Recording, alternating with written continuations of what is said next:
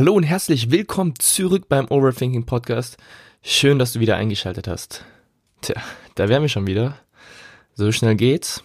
Hm, normalerweise versuche ich das ja alles um zwei, drei Wochen Takt hochzuladen. Aber jetzt sitze ich schon wieder am Mikrofon und werde das Ganze wahrscheinlich wieder doch früher hochladen als geplant. Es ist einfach so, dass ich so viel Spaß und so viel Freude daran habe, das Ganze aufzunehmen und natürlich auch eure Reaktion darauf zu hören. Und ich merke ja auch, dass es vielen von euch gefällt.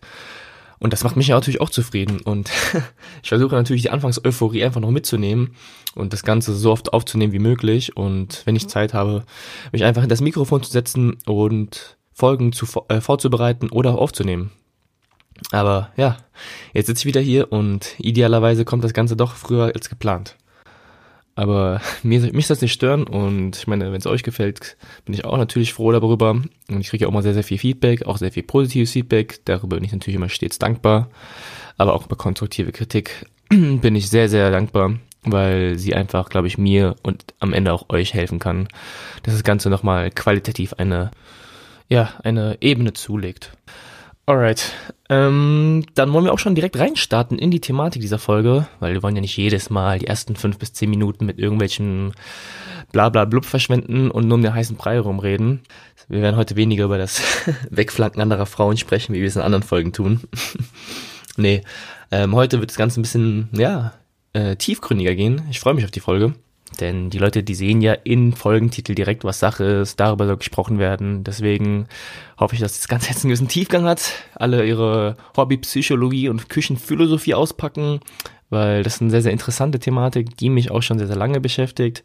Und ja, die eigentlich immer ein essentieller Bestandteil vieler Diskussionen ist, die ich im Alltag führe und ich jetzt sehr, sehr gerne hier im Podcast teilen möchte.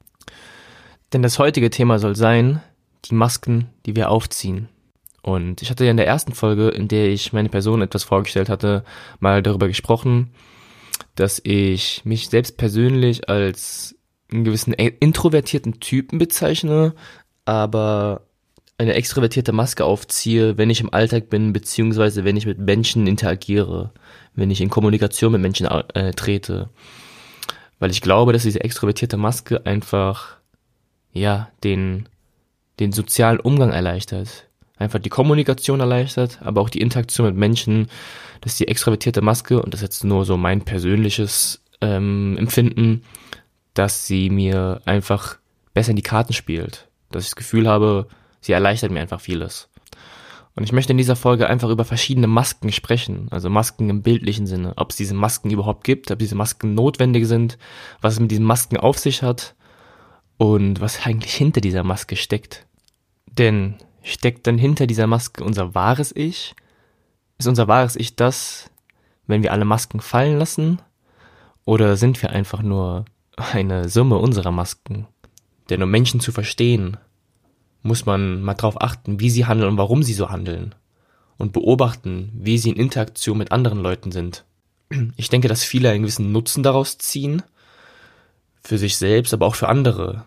Was überhaupt nichts Schlimmes ist. Aber es ist dennoch sehr, sehr interessant, dass wir einfach auf unterschiedlichen Ebenen oder auf unterschiedlichen sozialen Ebenen unterschiedlich agieren. Ich denke, es liegt einfach daran, dass wir versuchen, uns irgendwo anzupassen, dass wir irgendwo reinpassen wollen und versuchen, dazuzugehören. Und wir versuchen uns dementsprechend der jeweiligen Situation so optimal zu verhalten oder vermeintlich optimal zu verhalten, dass der Situation gerecht wird. Und das machen wir wahrscheinlich auch mit einem gewissen Hintergrund. Vielleicht verfolgen wir ein Ziel. Ich komme gleich nochmal auf das ein oder andere Beispiel, wird es wahrscheinlich ein bisschen verständlicher. Aber ich denke, jeder weiß, was ich meine, wenn ich sage, dass wir uns versuchen, in verschiedenen Situationen anzupassen. Denn wir machen uns immer ganz oft Gedanken, wie kommen meine Handlungen denn bei anderen Leuten an? Mache ich alles richtig? Was für Folgen hat das oder jenes? Was könnte passieren, wenn ich es so mache oder wenn ich es so mache, sowohl positiv als auch negativ?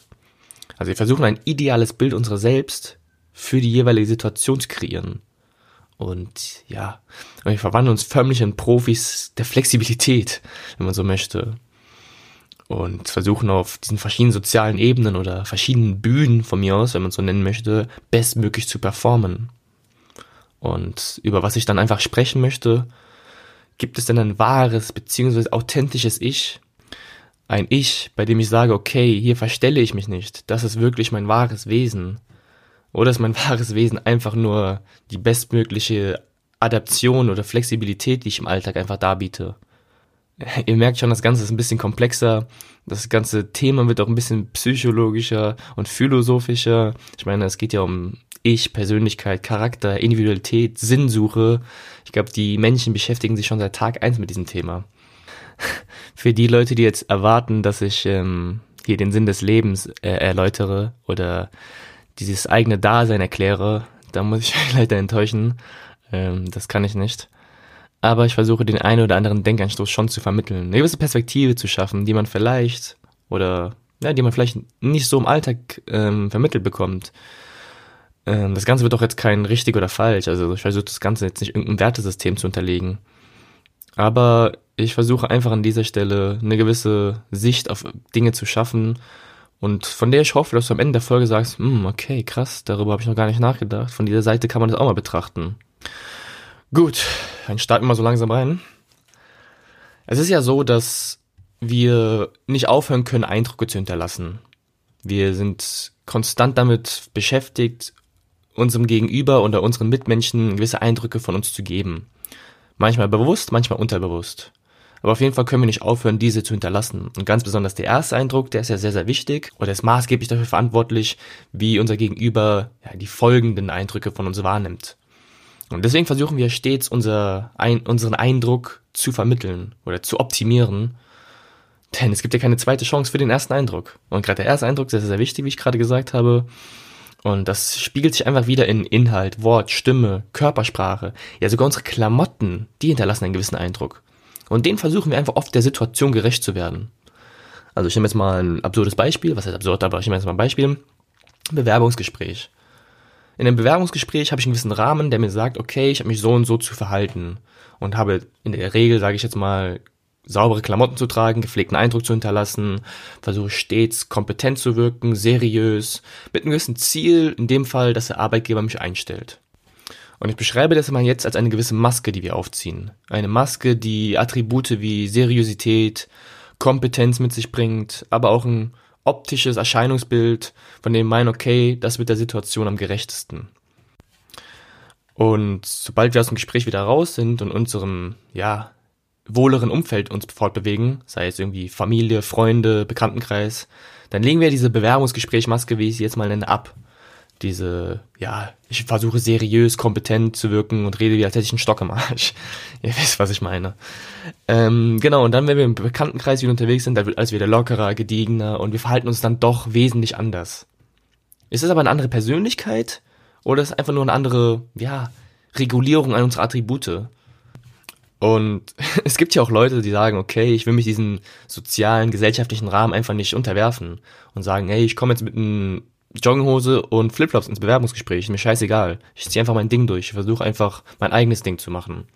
Aber das hat ja auch eine gewisse Aussagekraft. Denn selbst wenn ich sage, ey, ich gebe mich nicht diesen Normen hin, wird das ja auch wieder nach außen hingetragen. Bedeutet also, dass dieses ja, rebellische Verhalten, nenne ich es jetzt einfach mal, dass das einfach einen gewissen Eindruck hinterlässt. Ähm, interessant ist halt, dass wenn man das Ganze mal soziologisch betrachtet, ist es so, dass wir ganz häufig Leute, die sich diesen gesellschaftlichen Regeln nicht unterwerfen, als Außenseiter bezeichnen. Wir versuchen diesen Leuten halt ein gewissen Wertesystem unterzuordnen, wie richtig oder falsch. Und ganz, ganz häufig mögen wir halt diese Außenseiter nicht, diese Leute, die sozialen Regeln brechen. Ich gebe mal ein Beispiel. Das kennt eigentlich jeder aus der Schule. Also die Schule, die Schule ist der soziale Rahmen und die sagt, okay, ich als Schüler habe mich so und so zu verhalten und die Lehrerperson ist einfach eine autoritäre Person, der ich ja zuhöre, mich dementsprechend auch zu verhalten habe. Aber es gibt immer diesen einen Klassenclown. Dieser eine Klassenclown, der Witze macht, der den Unterricht stört, der sich mit den Lehrern anlegt und der, sag ich mal, die Stunde unterhält. Zum gewissen Rahmen. Und ich als Schüler finde das immer entspannt und finde es immer cool, es unterhält mich, man lacht darüber, man lacht auch mit dem Typen. Aber darüber hinaus verbringt man doch dann wenig Zeit mit dieser Person. Es sei denn, man ist auch in dieser Gruppe der Klassenclowns drin, sage ich jetzt mal. Aber normalerweise ist es so, dass halt die Leute, die sich ja diesen sozialen Regeln stark unterordnen, sagen hier, ich lache mit dir in der Klasse, in der Stunde, aber ich möchte jetzt nicht ein groß Zeit mit dir darüber hinaus verbringen, weil du einer von diesen Leuten bist, die soziale Regeln brechen diese Leute, die wir auch als Außenseiter bezeichnen. Und wir mögen diese Leute nicht, die Regel brechen. Also wie gesagt, das ist jetzt auf ein kleines Beispiel runtergebrochen, aber wenn man es auf den Alltag widerspiegelt, dann ist es genau dieselbe Situation. Oder auch in der U-Bahn. Also die U-Bahn, die bietet einen gewissen sozialen Rahmen, eine soziale Bühne, wenn man so möchte. Und auf dieser sozialen Bühne performe ich so, dass ich ruhig bin, meine Musik höre, dass ich einfach nur diese U-Bahn als Fortbewegungsmittel nutze und keine Leute groß belästige. Oder in einem gewissen Maß leise bin. Versteht ihr da, was ich meine? Wenn dann irgendjemand kommt und von mir uns laut Musik aufdreht oder rumschreit, dann findet man das vielleicht noch zum gewissen Grad unterhaltsam und spannend von mir aus. Aber keiner wird sagen, hey Bro, was geht eigentlich ab? Ich find's richtig cool, dass du hier so rumschreist. Kann ich mitschreien? Das macht keiner. Denn wir mögen diese Leute in der Regel nicht, die aus diesem sozialen Rahmen rausfallen, die sich diesen sozialen Regeln nicht einhalten oder nicht unterordnen. Was ich einfach sagen will, ist, dass ich glaube, dass unser Verhalten immer eine Wechselwirkung bzw. ein Zusammenspiel mit unserer Umgebung beinhaltet. Mit unserer Umgebung bzw. mit der Bühne, auf der wir uns gerade befinden.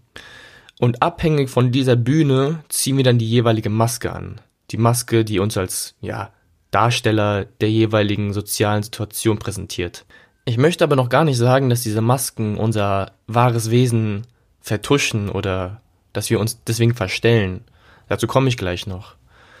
Aber was ich sagen möchte ist auch, dass ich glaube, dass wir ein gewisses Streben nach Individualität haben. Jeder möchte eine gewisse Unverwechselbarkeit haben. Man möchte nicht gerne ausgetauscht werden. Man möchte ein gewisses individuelles Dasein mitbringen. Aber doch nur in einem gewissen sozialen, vor allem akzeptablen Rahmen. Denn wir wollen ein bisschen, wir wollen ein Teil einer Gruppe oder einer Gesellschaft sein und wir wollen als Individuum wahrgenommen werden. Und wir wollen auf dieser Bühne, auf der wir performen, anerkannt werden. Und vielleicht auch unseren Teil dazu beitragen, dass die Bühne so aussieht, wie sie aussieht. Aber unser Bedürfnis, nicht isoliert zu sein, also nicht komplett alleine dazustehen, ist, glaube ich, manchmal größer als das der eigenen Individualität. Und ich glaube, und das ist das Krasse, es herrscht ein gewisser Kampf, beziehungsweise so eine gewisse Ambivalenz, die sagt, guck mal hier, ich habe mein eigenes Leben als Individuum, das ich auch gerne gestalten möchte, aber nur in diesem sozialen Rahmen, den ich nicht sprengen möchte. Ich versuche mich diesen sozialen Rahmenbedingungen stets anzupassen. Und auch wenn ich glaube, dass das Ganze sehr, sehr oft unterbewusst passiert, ist es doch ziemlich kräftezerrend, uns stets anzupassen oder uns irgendwelchen sozialen Gegebenheiten zu adaptieren. Ich weiß, es ist ein super knackiges Thema und ist sehr, sehr psychologisch und soziologisch behandelt oder behaftet. Mm, aber ich finde es ein super, super interessantes Thema, einfach zu, oder einfach darüber nachzudenken, wie und warum Menschen so agieren, wie sie agieren im Alltag. ist auch so lustig, äh, die, ist jetzt meine dritte oder vierte Folge, die ich jetzt gerade aufnehme. Die Leute, die jetzt meine ersten Folgen gehört haben, gerade so, mein engerer Freundeskreis, der denkt immer, wow, so redegewandt und die, ein, die einzelnen Wörter, die du manchmal benutzt. Ich wusste, ich dachte mal, du bist so ein Volltrottel, der nicht wirklich gerade aussprechen kann. Ja, für alle Leute, die das jetzt hören, ne, hast du nicht gedacht, hast du dich unterschätzt.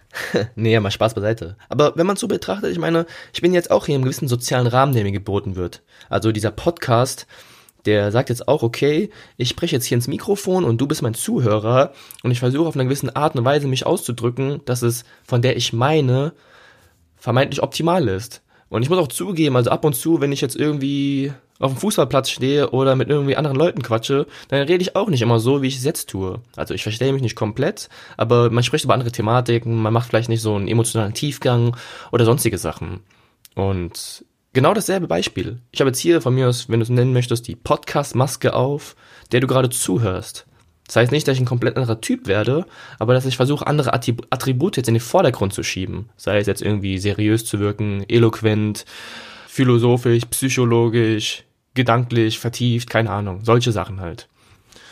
Bedeutet einfach, dass ich mich, ja, dieser Bühne, dieser Podcast-Bühne, diesen sozialen Gegebenheiten so adaptiere, dass ich meine, es wird dieser Situation gerecht. Und das Ganze passiert witzigerweise nicht nur offline. Inzwischen leben wir im Zeitalter der Digitalisierung, Social Media überall. Und online ziehen wir auch diese Masken auf. Und das Interessante ist an online, dass wir sehr, sehr professionell diese Masken aufziehen oder aufziehen können. Wir zahlen sogar sehr, sehr viel Geld dafür, dass wir uns vermeintlich optimal präsentieren. Also ich nehme jetzt mal das Beispiel Facebook, Sing, Dating-Apps oder was. Da sind ja auch verschiedene Rahmen gegeben. Bei Facebook präsentiere ich mich anders als Xing.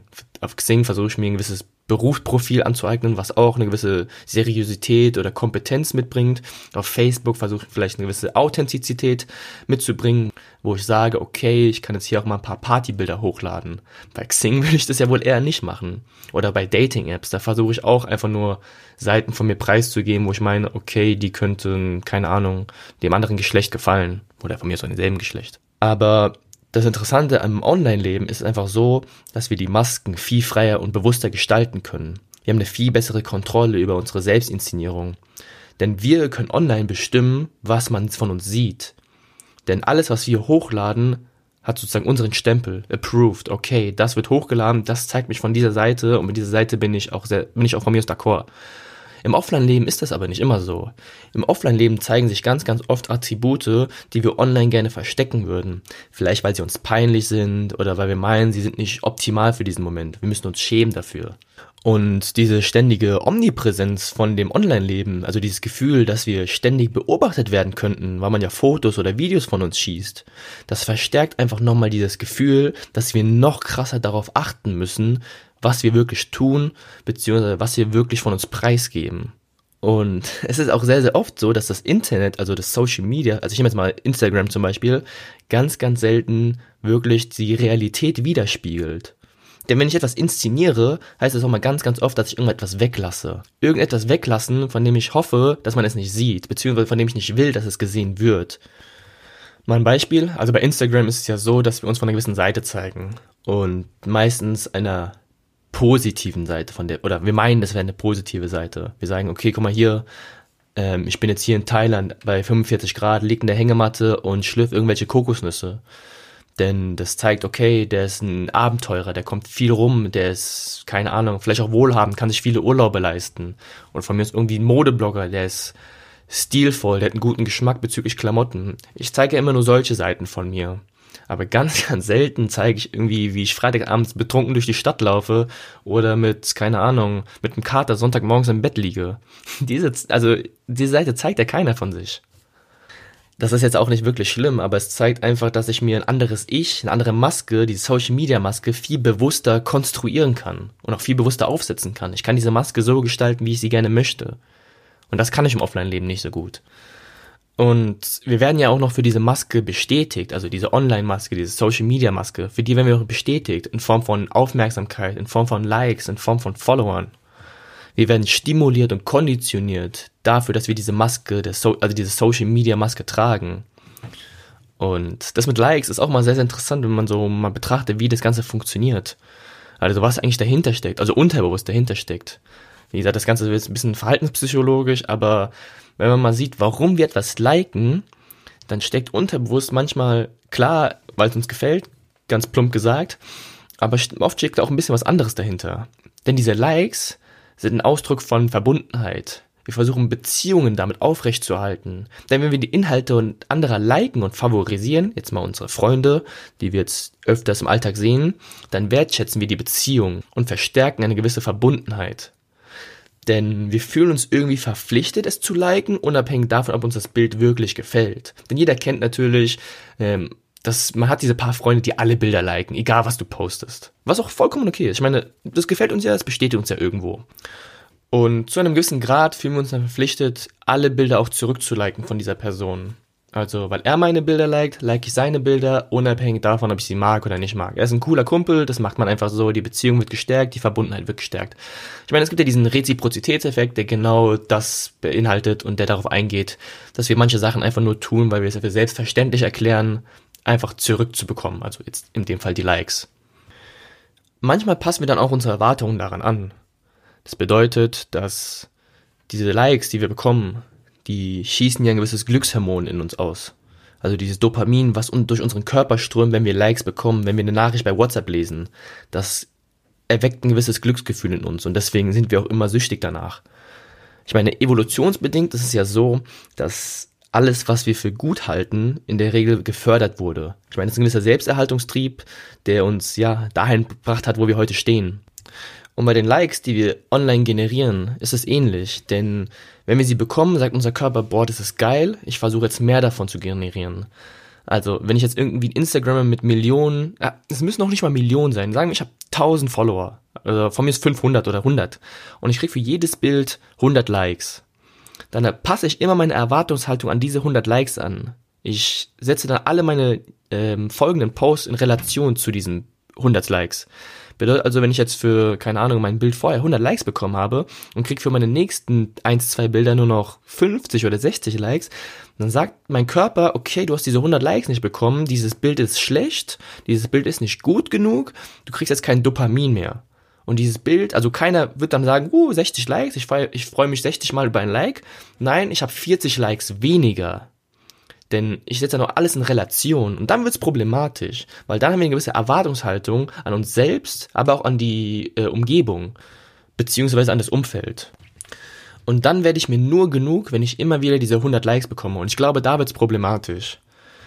Denn jetzt drifte ich mal kurz auf eine spirituelle Schiene ab. Denn wenn wir unser Wohlbefinden nur anhand äußerer Umstände festmachen, dann werden wir langfristig sehr, sehr unglücklich. Denn wenn wir alles in Relation setzen, bedeutet, wenn wir uns immer vergleichen, erstmal A mit unseren ja, Posts oder mit unseren vorherigen Taten und auch mit anderen Leuten vergleichen. Guck mal hier, mein Kollege hat bei weniger Followern mehr Likes. Oder guck mal hier, der lebt so ein geiles Leben. Warum lebe ich das Leben?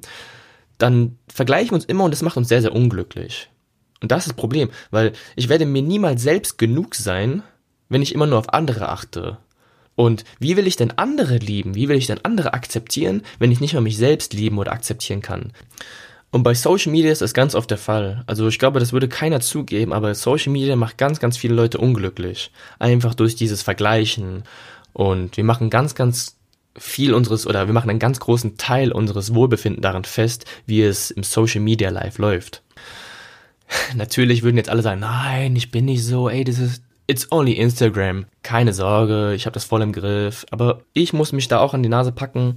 Wir verbringen sehr, sehr viel Zeit in Social Media und auch wenn sich keiner als süchtig bezeichnet, natürlich nicht. Wir sind fucking süchtig danach. Wir verbringen viel zu viel Zeit darin. Und es geht, es geht noch nicht mal um die absolute Zeit, die wir eigentlich darin verbringen, sondern um die Abhängigkeit, die wir davon haben. Oder auch manchmal dieses unterbewusste Agieren in Social Media. Also, ich kenne es von mir, ich bin kaum wach. Meine rechte Hand, die greift schon unterbewusst zum Handy. Und dabei kann ich nicht mal realisieren, was auf dem Display eigentlich abgeht, weil ich noch im Tiefschlaf bin. Und ich meine, es kennen ganz viele. Also Leute greifen direkt zum Handy, wenn sie aufstehen oder von mir gehen auch auf die Toilette mit dem Handy. Und das klingt jetzt vielleicht hart für viele, aber das bedeutet, dass man einen gewissen Abhängigkeitsfaktor entwickelt hat und dass man süchtig danach ist. Interessant wird es auch, wenn man betrachtet, wie wirkliche Drogen funktionieren. Also ich nehme jetzt mal wirkliche Drogen, auch Alkohol mit rein oder auch Glücksspiel. Denn da ist es so, dass ähnlich wie bei Social Media unser Körper konstant nach gewissen Schüssen verlangt. Gewisse Schüsse von dieser Droge oder von Glücksspiel, die sagen, okay, ich brauche das jetzt, damit mein Körper Glücksgefühle, Schrägstrich Dopamin ausstoßen kann. Und anders als bei Social Media sind solche Drogen bzw. Glücksspiel altersbedingt restringiert. Social Media allerdings nicht. Social Media kann ich auch als 3, 4, 5-Jähriger nutzen. Trotzdem entwickelt es gewisse Süchte, allerdings werden die nicht eingeschränkt. Ich möchte jetzt auch nicht sagen, dass man, ja, Social Media irgendwie FSK 18 machen soll, aber es ist, denke ich, sehr, sehr interessant, mal einen Gedanken darüber zu verschwenden, wie Social Media eigentlich funktioniert, warum es so funktioniert, wie es funktioniert, was es eigentlich uns auslöst und ja, vielleicht was man mal dagegen machen kann oder sollte. Also versteht mich nicht falsch, ich bin ein Riesenfan von Social Media und von dieser ganzen Technologie. Ich finde auch WhatsApp ist eine richtig geile Sache, ein super einfaches Kommunikationsmittel. Aber ich glaube, es ist ganz, ganz oft das Ungleichgewicht, das herrscht und in was für einem Ausmaße wir das Ganze nutzen. So, ähm, wir wollten ja eigentlich über die Masken sprechen, ne? Also jetzt bin ich schon wieder abgeschweift, so typisch bei mir, dass wenn ich mich in irgendwas vertiefe, dann kommen wieder irgendwelche Gedanken, die werden komplett hier reingesprochen. Ist egal, ob es was mit dem Thema zu tun hat oder nicht. Aber ja, also nochmal zurück zu den Masken. Denn die Frage, auf die ich eingehen möchte, ist, können wir alle Masken ablegen? Und was ist denn eigentlich eine echte Maske oder das echte unter diesen Masken? Gibt es überhaupt echt? Oder ist echt einfach nur, dass ich so wenige Masken wie möglich habe, dass ich versuche, die Attribute auf eine Maske zu reduzieren? Oder es ist einfach nur die Summe an Masken, die ich anziehe. Ja, ich weiß, ich habe jetzt ganz, ganz oft Masken gesagt, aber ich finde es einfach ein super verständlicher Begriff. Ich kann nicht ganz genau beschreiben, was ein Ich ist, was eine Persönlichkeit, eine Individualität komplett ausmacht. Ob man alle Masken ablegen kann oder soll, das weiß ich nicht. Aber ich weiß, dass ein Teil unseres Ichs sich einfach dadurch abzeichnet, wie wir in Situationen reagieren und agieren. Ja, wir haben gewisse Masken auf oder wir performen auf gewissen sozialen Bühnen, abhängig natürlich auch von den äußeren Umständen. Aber wie wir in diesen jeweiligen Situationen reagieren und agieren, also das können wir immer noch selbst entscheiden. Na klar, wir versuchen uns, wie gesagt, den gewissen Rahmen anzupassen, aber wie wir die einzelnen Attribute dann nach vorne schieben, das ist immer noch Teil unserer selbst. Denn wie ich ja gesagt habe, ich habe dieses Beispiel in der Bahn genannt. Ich könnte mich auch in diesem sozialen Rahmen so verhalten, dass ich herumschreie. Das macht Teil meiner selbst aus. Dass ich vielleicht ein Rebell bin, der gerne diese Regeln bricht. Das ist mir egal ist, wenn mich auch andere als sozialen Außenseiter bezeichnen. Oder dass ich mich auch im Bewerbungsgespräch anders verhalte, als es vom Arbeitgeber verlangt wird. Denn wie ich diese einzelnen Attribute reguliere oder wie ich sie in den Vordergrund stelle, das ist immer noch mir selbst überlassen. Rein theoretisch bin ich auch nicht verpflichtet, ins Bewerbungsgespräch zu gehen. Klar, ich muss arbeiten, Geld verdienen, um meinen Lebensunterhalt äh, aufrechtzuerhalten, aber das ist ein anderes Thema. Und ich glaube, das zeichnet uns einfach ganz, ganz stark aus wie wir auf einzelne Situationen reagieren und in welchen Ausmaße. Denn das ist individuell. Das ist ein Teil unserer Individualität oder das zeichnet unsere Individualität zum großen Teil aus. Unser Ich zeichnet sich also vor allem dadurch ab, wie wir mit anderen in Interaktion treten. es tut mir leid, wenn das jetzt, glaube ich, keine ja, befriedigende Antwort bezüglich des eigenen Ichs war, was das eigene Ich ist, was und das eigene Ich ausmacht, was Individualität ausmacht oder der Sinn des Lebens ist. Tut mir leid, wenn das jetzt in dem Fall nicht ganz erläutert wurde. Aber ich glaube, das ist auch sehr, sehr interessant, denn eine gute Freundin hat mich mal diesbezüglich angesprochen. Da musste ich mir auch mal den Kopf zerbrechen. Warum hat eigentlich der Mensch, ich meine, wir sind ein Sinnwesen, aber warum hat der Mensch ein so großes Bedürfnis, sein eigenes Dasein in ein, zwei Sätze runterzubrechen? Warum will er immer seinen Sinn und sein Ziel im Leben finden? Also, wie gesagt, ich lasse ich lass die Frage jetzt mal im Raum stehen, aber ich finde es eine sehr, sehr interessante Frage. Es, ich möchte an dieser Stelle nochmal einen gewissen deutschen Speaker da zitieren, ähm, bezüglich Ziele, weil ich habe gerade Ziele an, angesprochen, weil wir versuchen immer Ziele im Leben zu erreichen. Dass wir sagen, okay, ich muss jetzt das Ziel Uni-Abschluss erreichen, da muss ich in die Berufsklasse XY gehen, da muss ich dieses Gehalt erreichen, dann brauche ich ein Auto, dann brauche ich eine Familie, dann brauche ich keine Ahnung was noch.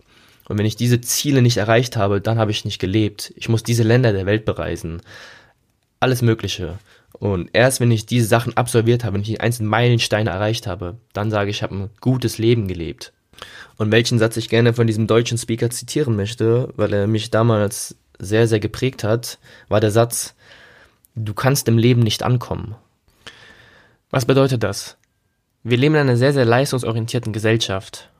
Und es ist so, dass wir immer etwas abliefern müssen, um dafür auch etwas zu bekommen diese bedingungslose Zuneigung, die wir einst erfahren haben, hat sich irgendwann gewandelt in Konditionen, in das Wort wenn.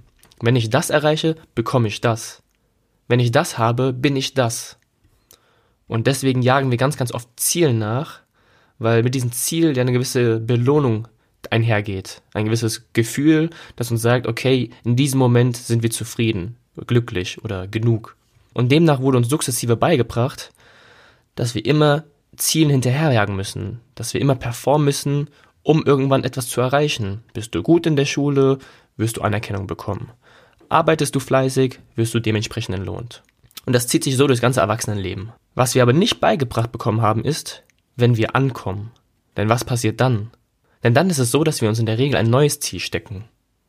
Oder was auch möglich ist, wir erreichen gar nicht das Ziel. Ich meine, es kann ja auch sein, dass wir aufgrund von äußerlichen Gegebenheiten oder Faktoren, die wir nicht beeinflussen können, das Ziel mal nicht erreichen, dass wir mal daneben greifen. Was mache ich dann? Bin ich dann jetzt weniger wert? Nein. Aber dadurch, dass ich diesem Ziel so viel Priorität gegeben habe, so viel Wert ins Gewicht gelegt habe, sage ich zu mir selbst, ich bin erst genug, wenn ich gewisse Ziele erreicht habe. Das kann auf materielle Güter reduziert werden. Ich sage hier, ich möchte erstmal ein Auto haben, dann möchte ich ein Haus haben oder auch Sachen wie, ich möchte meinen Uni-Abschluss haben, ich möchte die Länder dieser Welt bereist haben, ich möchte eine Familie haben, keine Ahnung. Und nur wenn ich sage, ich habe diese Umstände erreicht, ich habe diese Ziele, Anführungszeichen, erreicht, dann bin ich mir genug. Und deswegen, du kannst im Leben nicht ankommen. Denn es geht nicht darum, verschiedene Ziele abzuarbeiten. Es geht auch ab und zu mal darum, die Freude am Tun wiederzuentwickeln, den Weg selbst zu genießen, und nicht auf das Ziel hinauszuschauen. Versteht mich nicht falsch, ich finde Ziele überhaupt nichts Schlimmes. Ziele bringen auch gewisse Handlungen in Gang und manchmal brauchen wir auch Ziele, um uns einfach einen gewissen Antrieb zu verschaffen. Aber es geht dann immer noch nicht um das Ziel, denn ein Ziel ist einfach nur das, ein Ziel. Aber die Freude liegt immer noch im Tun und die müssen wir öfter entwickeln. Der Speaker, von dem ich das gerade zitiert habe, wirft dabei noch eine sehr interessante Frage in den Raum.